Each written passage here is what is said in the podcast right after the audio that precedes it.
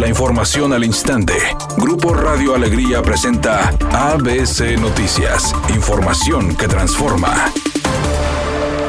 El secretario de Salud en el Estado, Manuel de la O, informó que la entidad está a punto de llegar a las 12.000 muertes por COVID-19 que podría ser superada mañana miércoles, además de reportar este día 1.437 contagios confirmados del virus, tercer día consecutivo con un aumento de infecciones y el fallecimiento de 40 personas, entre ellas una niña de 11 años, quien murió en una clínica de IMSS y padecía diabetes tipo 1, recalcando que para aquellos que dicen que no hay fallecimiento en niños y niñas, esto es real. Por su parte, durante una reunión virtual con directivos de colegios particulares, la secretaria de Educación María de Los Ángeles Surris y el secretario de Salud Manuel de la O, el gobernador Jaime Rodríguez Calderón calificó de decisión más difícil de la pandemia definir el regreso a clases presenciales, ya que aseguró el Estado no regresaría a semáforo naranja 40 días y explicó por qué no le gustaría tomar solo la decisión de un regreso a clases presencial. Agregó que a la fecha se han recibido 831 solicitudes de colegios para regresar a clases en forma presencial, cumpliendo con los protocolos sanitarios, comentando que se busca prepararse para tener el menor riesgo, ya que la cepa delta está siendo más agresiva con niños y jóvenes. Finalmente dijo que en los próximos días se tendrá una reunión con autoridades educativas de escuelas públicas y particulares para presentar las condiciones en temas de salud y educación. Y hasta el momento en Nuevo León se mantiene la indicación de impartir las clases a distancia.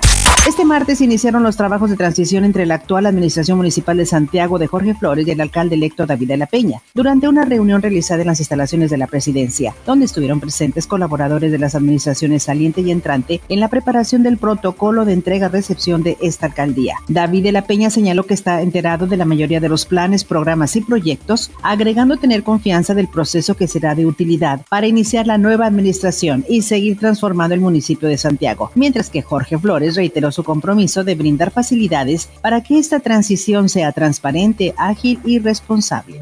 A petición de la Fiscalía General de la República, la Interpol emitió ficha roja para buscar y aprehender en más de 190 países al empresario Miguel Alemán Magnani, acusado de defraudación fiscal por más de 66 millones de pesos y por lo cual se giró orden de aprehensión en su contra. El nieto del expresidente Miguel Alemán Valdés fue denunciado ante la Fiscalía General por la Procuraduría Fiscal de la Federación, que por cierto también denunció a su padre, el exgobernador de Veracruz Miguel Alemán Velasco, pero sobre este no hay orden de captura.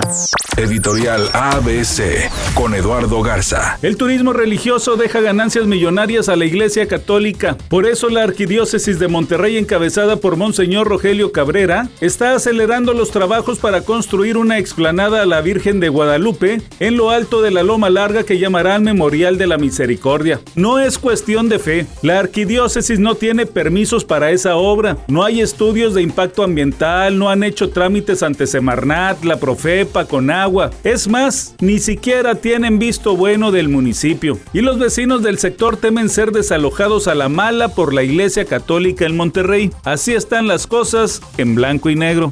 Tigres vuelve la actividad este martes por la noche en el Estadio Universitario. El equipo dirigido por Miguel Herrera buscará volver a la senda del triunfo en contra de Club Querétaro a las 19 horas. Cabe recordar que para este compromiso, los auriazules van sin Guido Pizarro y André Perguignac por lesión, pero recuperan a Florian Zubán, quien estaría en la banda. El cantante Nicky Jam dentro de muy poco iniciará una nueva gira por Estados Unidos, con la que llegará a diferentes ciudades. Él dijo que le pedirá a los organizadores de los shows que por favor lo apoyen, ya que no quiere que sus fanáticos por ningún motivo vayan a resultar afectados ni contagiados. Les va a solicitar que se cumplan todas las normas de seguridad.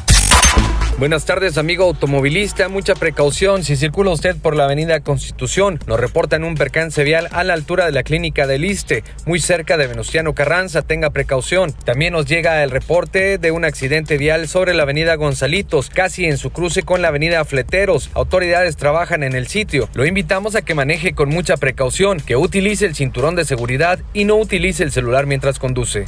Es una tarde con presencia de nubosidad. Se espera una temperatura mínima que oscilará en los 28 Para mañana miércoles se pronostica un día con escasa nubosidad. Una temperatura máxima de 38 grados, una mínima de 24. La temperatura actual en el centro de Monterrey 35 grados.